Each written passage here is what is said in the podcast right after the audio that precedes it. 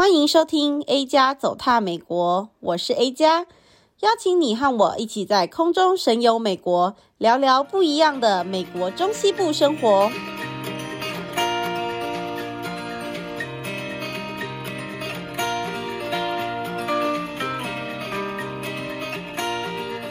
大家好，欢迎来到 A 加走踏美国，我是主持人 A 加。今天呢，先跟大家说一个不好意思，就是我最近呢已经非常久没有 upload 新的集数这样子，所以真的是不好意思。那最近 A 家的刚好换了一个新的工作，然后呢还在适应当中。不过啊，很开心，我们今天呢又有了一个不一样的集数，就是有一些比较特殊的内容，想说可以跟大家分享。那最主要呢，就是因为呢，我有参加一个组织，叫做 FAPA（Formosan Association for Public Affairs） 啊，它的中文是台湾人公众事务会。那这个组织呢，其实是成立于呃一九八二年。那它比较特殊的是呢，它是一个 grassroots advocacy，就是草根外交的组织。Yes, yep. 然后呢？因为我跟中正呢都有参与这个组织，所以呢，我就今天非常开心呢，可以找到中正再来参与我们这一次的集数的录制。Hello，中正，你好，大家好，好久不见，真的好久不见啊！可能是我的问题，跟他无关。对，所以呢，我们两个呢，就是因为大家如果之前呢还有印象的话呢，在第六集呢可以回去听一下。中正呢，他是在 Cincinnati，所以呢，就是我们刚好 Ohio 呢有三个不同的 C 嘛。那之后我们也还要再跟大家介绍一下 Columbus，但是我们三个城市呢都分别有三个分会。那草根外交是怎么样去执行呢？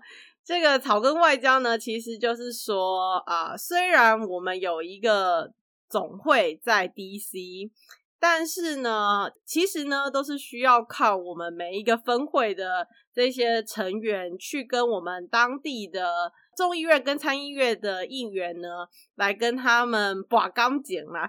所以呢，就是 要常常的跟他们呃 say hi 一下，然后呢，希望他们可以。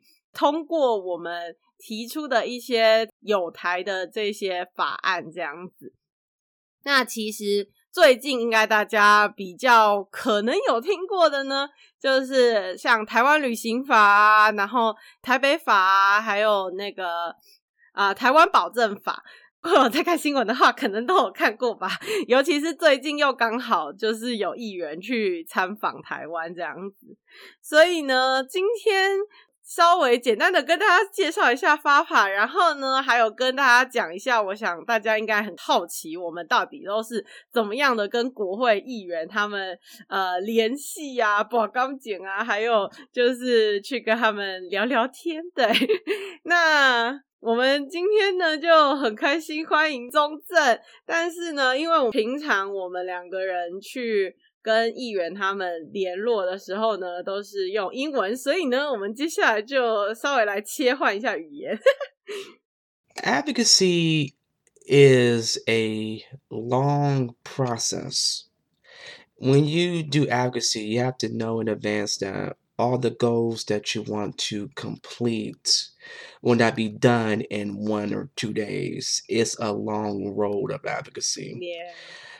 In 1982, a lot of Taiwanese Americans who are either exiled from Taiwan because this is during the um let's see the White Terror era, where if you if you were promote Taiwanese like independence or Taiwanese freedom or democratize the country, you were on a blacklist. A lot of Taiwanese activists stayed reside in America, and they realized that they seen like okay uh, we are taiwanese americans now. We can use our you know grassroots diplomacy and push change in congress.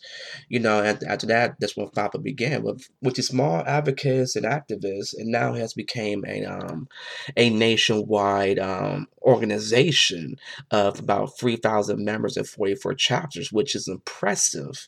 Now across the country no matter if you live in like california which is the biggest state in the union to small cities like Kansas City, Kansas City, Missouri, you know, now every FAPA is everywhere. So it allows us to use our, you know, instead of focus on one area, we can use our divided strengths and use it towards pushing change in Congress. So I think that's the most beautiful thing about FAPA is that it allows you to um, create change, if you will, by by using your district, state, and pushing things that matter to Taiwanese Americans. The thing about that, about advocacy with Taiwan is that you are a constituent. So when you talk with these um aides or whatever different congressional offices, they have to listen to you because you are a vote that they need in either to your reelection or six years reelection. So Yeah.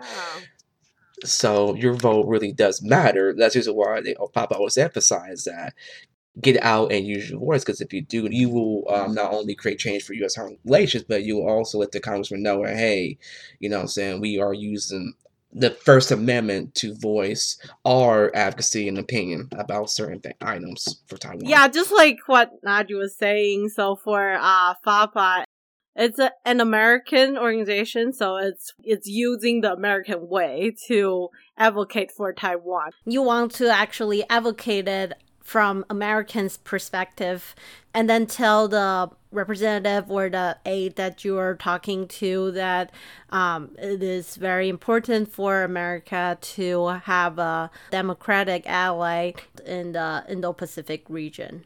So that's why it's very important for grassroots organizations to have different chapters in the various states because they will have people from each state and bring in the different perspective based on being a resident of the different states and say what is important for our state what's the relation between the state and taiwan and also be able to build that relationship on a more personal level to say for example, one of the aides that we were just talking to this year, uh, he was saying that he and the congressman also graduated from my school. So we instantly built a connection and and he kept asking me questions and what my viewpoint for the different bills.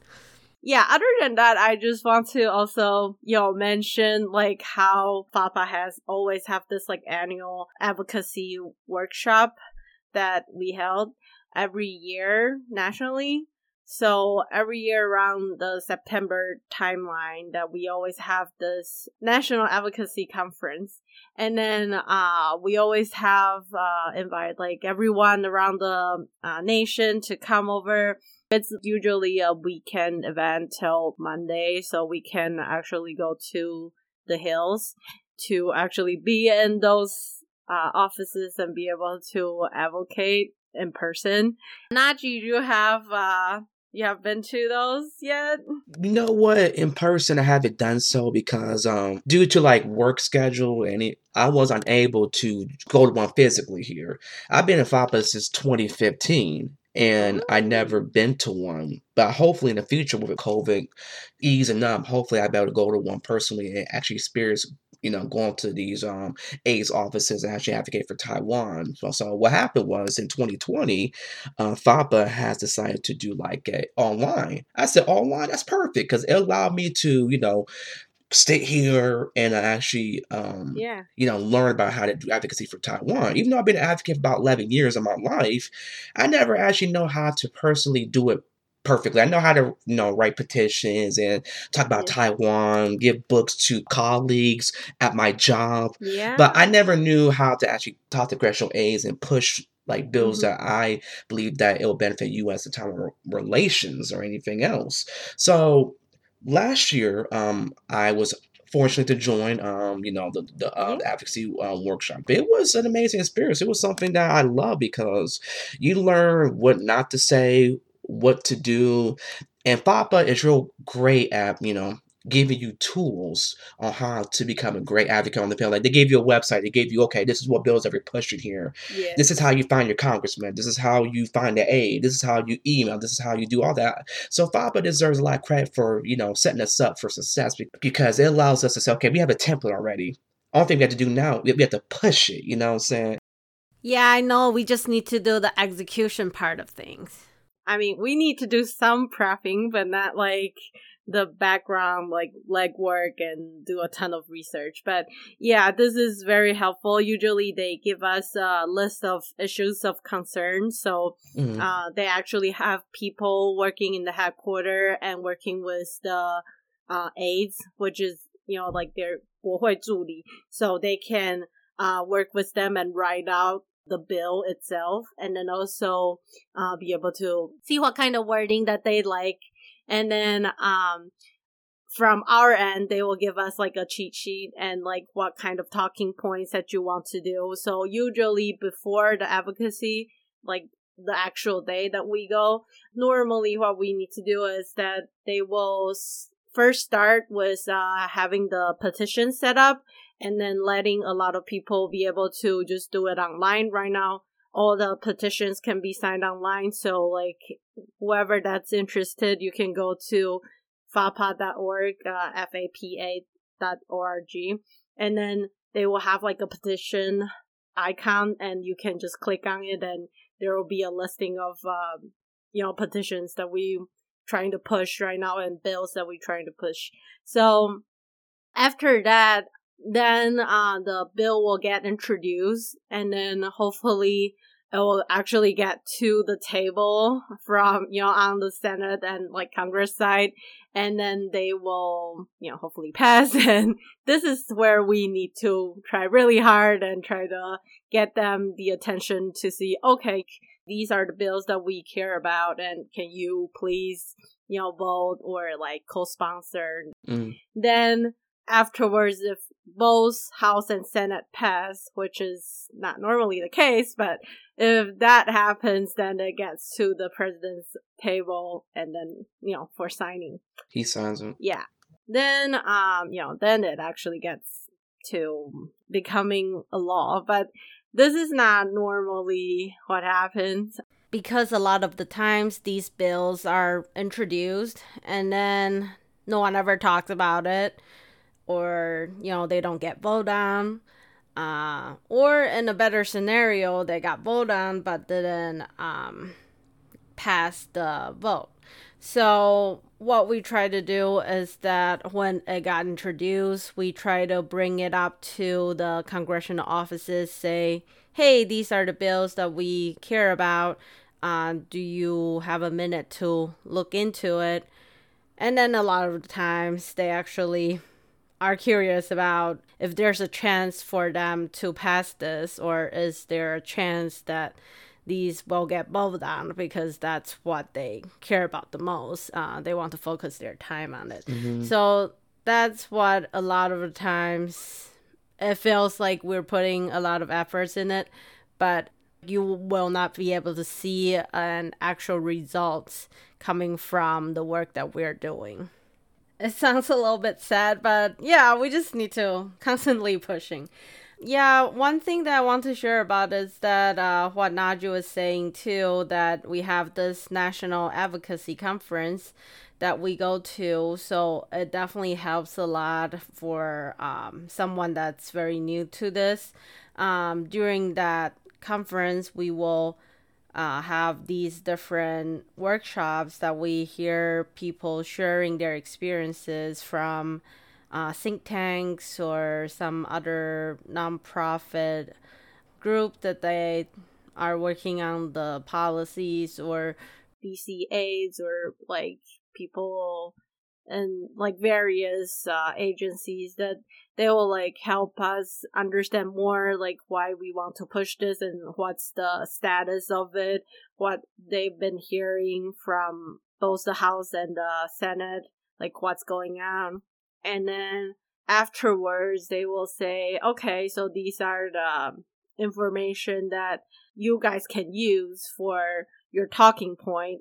So it's kind of like a debate right? So it's like you try to prepare for all the advantages and then sometimes they will have questions but then you know you try to think about like oh what kind of question would they have and then how i'm going to persuade them to put an emphasis on this bill. So that's what we usually do All right, so I've never been to DC ever, and I would like to go one day. And you've been there, actually experience of sitting down talking with the congressional aides and staff.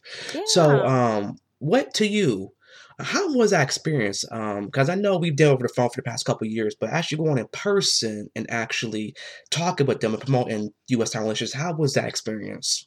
So that was actually a pretty cool experience, uh, lack of a better words, or maybe I should say a phenomenal experience. That was very uh, exciting, and being able to actually do that and see it in action.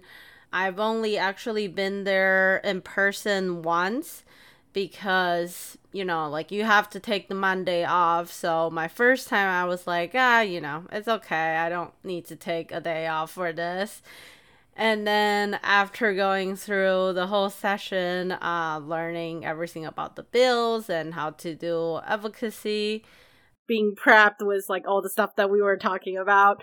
But then like on Monday because I have to go to work so I cannot go That's and then. I was like, "Oh my gosh, like it feels so frustrating because I've already built up all these knowledge and like I don't have a place to go." and it's like it just feels horrible. So the next time like I'm definitely going so it feels like you actually you know learn something and then you can put that in action like it doesn't just go away and like you know nothing good come out of it i mean it it does but like still it's just it's kind of frustrating if you cannot go so then the next time i went on monday and then it's like kind of like uh 大地游戏 like treasure hunt almost so you, you need to plan for sure. Like so say if we want to go to see two senators and four different uh, aides from the house side uh, so they have different offices and they are not necessarily like sit like side by side together. It's not like all the ohio senators like sit in here and all the congressmen congresswomen sit in here like one two three four five district. No it's like everyone's scattered out throughout the whole building I would be nervous. and multiple buildings. Yeah. I'm like, so you need where's- to like walk around. like a walking lot. around there, and you know Congress is huge, so you walking there like, Yes. wait, um, Chabot, where's his office at? I, I Is there- know. it's not. yeah, I didn't even that, go to. Oh, did I go to Chabot? Yeah, I think I went there. Yeah, Of course, yeah. it's crazy. Is it alphabetical order or no? No, no. So Oh, I think it's. Uh, I think partially because of their like seniority. I get it. Some people can like pick their like Yep, favorite ones, or you know, like it, and then it depends on if like one opens up or the other. You know, I get it's what you're not saying. like I get it. yeah. So it's very interesting how like how they are placed, and it's kind of tricky to find them. So you need to make a plan before you go. Definitely, if you have a lot of meetings. because that'll be something. Because you have to remember this when you schedule meetings in person. You have to remember, okay, Yes. where is their office at? Because you have to like, okay, if this person's office here, I gotta mm-hmm. go down here, to down here, down here, that way, that way, and also that way. Also, you you also you'll call in advance and say, hey, I'd like to meet with you at one o'clock or whatever. And they're like, okay, got you on Mhm. the schedule book. So Yeah, so I know some states, if they have a lot of people, they will do like two groups because they cannot fit everything in one day if they can't, you know. And another good thing is that if you go with other FAPA people, like they will know that, okay, there's an FAPA event because we heard people from, you know, from Ohio, from Tennessee, from New York, from Chicago, you know, Illinois, from like all over the place that they're going. So they will know because they talk to each other, Mhm. they are colleagues. So it's pretty interesting to see that and you will like meet other people from different states on the whole way within the house. You know, it's Yeah. like very interesting. Yeah. right. And uh yeah, usually we start like very early in the morning and then just everyone's dressed up, you know, all looking smart. So uh so we all have this like very nice pictures together and I'm probably gonna post that soon so everyone can see that. But yeah, it's very interesting. Another thing I want to say is the aides, because normally we don't talk directly to the congressmen, women, or uh, senators because they are very busy and then also probably if you you know donate a lot of money, but then you can see them. But like it's not that easy to see them in person. That's true. That's uh, true. So normally we scheduled it with the aides. And then most of the aides, they're like very young. They're like 20s, 30s. You know, like it's not like someone that's like oh so hard to reach and like very serious and a lot of times they're actually Okay. wearing like jeans at work and like very casual especially on the house side so it's like you know you're just kind of having casual conversation and making friends with them uh, a lot of times like their offices that you know they have some sports uh mascots and That's pretty down to earth and people are super nice. I saw some people that are actually skateboarding within the within the buildings. It's a very chill atmosphere and yeah, by the way, they have pretty good uh, cafeteria there too. So with a good collections. There's also uh, Asian food. I remember I had ramen last time when I went there, and then also because it's a governmental building, so it's not taxed. So everything is uh, without tax. So that's pretty nice. Um, yeah. So for whoever that's pretty new, um, it's not scary at all. Yeah. Don't worry about it if you're going there next year. you help me out. no, I'm pretty sure you, you'll be good if you, you know, go in person. It's very nice. And like the last time I went, uh, we meet up with an aide and then we gave her like a calendar, like a Taiwanese calendar, just to, you know, show her, you know, the different, uh, cultural things. So it's just, it's very nice. Those are good because by you giving like a calendar or something small to Taiwan, like they'll remember stuff like that. They'll say, "Okay, Yeah. Fapa gave me like like my constituents in my district gave me this about Taiwan." And then next time when you talk, if you make a connection, they'll say, "Oh, yeah, I still have that calendar that you have given me about a year ago." I know. Yeah, that was very nice. So even when we had to do it online last year, we actually also talked to her about that and then she's like, "Oh yeah, I remember you." You know, it's uh that kind of relationship. And then a lot of time even if they, you know, ended up going to a different place, they will still remember that from the other conversation that they have with the people from other states. So like this time when we scheduled a call with an aide, she was saying, "Oh yeah, I heard of FAPA because I used to work in a different office, and then they." You know, they've also talked to me before, so that was very nice that we It had was. It was surprising. Yeah. Mm-hmm. And we were like, "Oh, do you know about FAPA?" And then we start talking. yeah, and she's like, "Oh yeah, yeah, I know you guys." No, that was interesting. It was. And, and speaking about the phone, you know, like I mentioned earlier to you, we for the past couple years we have been doing it over the phone because of COVID. Um, Yes. let's talk about our experience of doing it over the phone because it's a little bit different in person. Because in person, you get actually Mhm. get in the office, sitting there, t- actually face to face with them. While on the phone, it's a little bit different. You don't get to see that inter- interaction. So, Mhm. uh, me- I'll go first. My experience. Um, it's a little bit different because it's like, at first, back in last year, I was real nervous because this is a congressional aide. So Mhm. All A's are different. They're not the same. You know, some have Yeah. personality where you, you just like they will talk with you more. They have a happy talk with you. Some A's are just like Yeah. serious individuals who just you know you just want you Mhm. gotta get your points. That's it. So last year we talked about we talked a couple A's, and for me, since I live in Cincinnati, I get to see uh, Steve Chabot a lot. So um, Yeah. last year we we actually called him on the phone. He actually was the one that actually talked to us on the phone last year.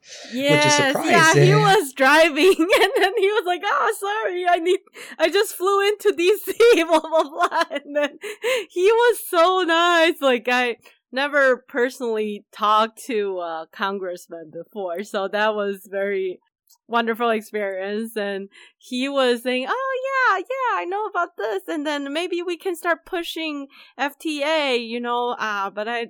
I feel like right now the situation is blah blah, blah and then you know like I'm trying to think like how we can do this next year and it's like talking about next step because it's Steve Chabot so he is the star of of Ohio so if you don't know then you have better look him up but he is on all the He bills is. that we are trying to push so very those appreciate with those who are familiar with Taiwan, like Steve Chabot, it's easy with us. One thing our conversation will be like, okay, we push niche right here. What's the process Mhm. of them?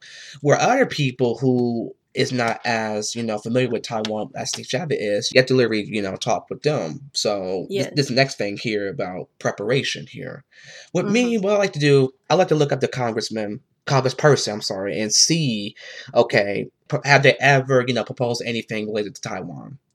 Like I'll look there. Uh, what I'll do, I have to go on a website called Congress.gov. I have to look up the individual congressperson's name information. Mhm. I'll look it up, and then after that, I'll put in like Taiwan. Had they proposed anything for Taiwan or or not? And if they have, perfect. Like for example, they may have proposed a resolution say, "Hey, we support Taiwan in the WHO," or something, or something, something Taiwan related. That way I can write it down. That way I can let the aide know, hey, your congressman support resolution HR two five seven eight, etc. Mhm. And it let the aides know, oh, you actually did your research on my particular congressman. You didn't come there just Yes. winging it. Because with aides, Yeah, they- especially a lot of times they have a lot of bills on their plate, so they don't remember every single one of them and what's the status of it. So if you're doing that legwork for them, that's very beneficial for them. That's true. And even if you look them up and don't have anything related to Taiwan, I, what I like to Mhm. do, this is what the workshop taught me, is that look up other things. Like look up democracy, look up China, Yeah. look up stuff related to that, look up freedom, look up something Mhm. related into what you talk about. For Mhm. example, I looked up a congressman uh, recently, human rights. I looked up one of them. He's in District Two, and he did a lot of um, like, for example, like the Chi- about where COVID came from, about investigating what happened in, in Wuhan, China. So with the Mhm. Congress, with the congressman, well, I told the AI, okay, your uh, congressman proposed this this legislation, blase, blase, blase, and it really Yeah. touched home because like, oh, okay, like I mentioned before, oh, you know, they Mhm. really are aware that hey, we are paying attention to your record because a record, a congressman record is gold because you get to see their ideals and their principles and what they stand for.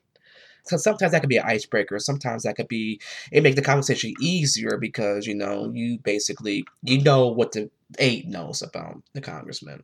So Yes, mm-hmm. yeah.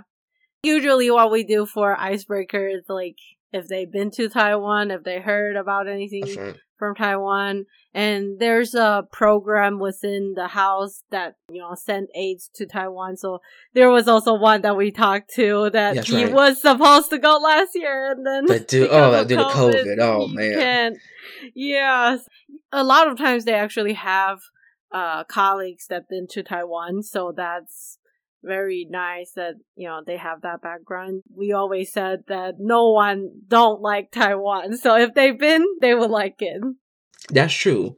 And one more thing I'd like to point out is that with the advocacy uh, workshop, one thing that I, I give FAPA credit for is that they put us in groups. You know, like for example, it's by Mm. state. Like if you California, you go be the California team. If you will, Ohio, you be the Ohio team.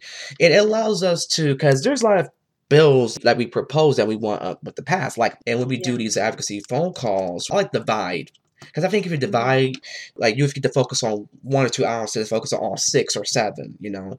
That's Yeah. why they recommend you always go in groups because it's better that way. You get to split up your um your, everything that you need to do. So with me and you, Janice, like Mhm. we that you have points that you like to do, I have points I like to do, and that's how we do it. Because we go ba- down the list. Okay, Yes.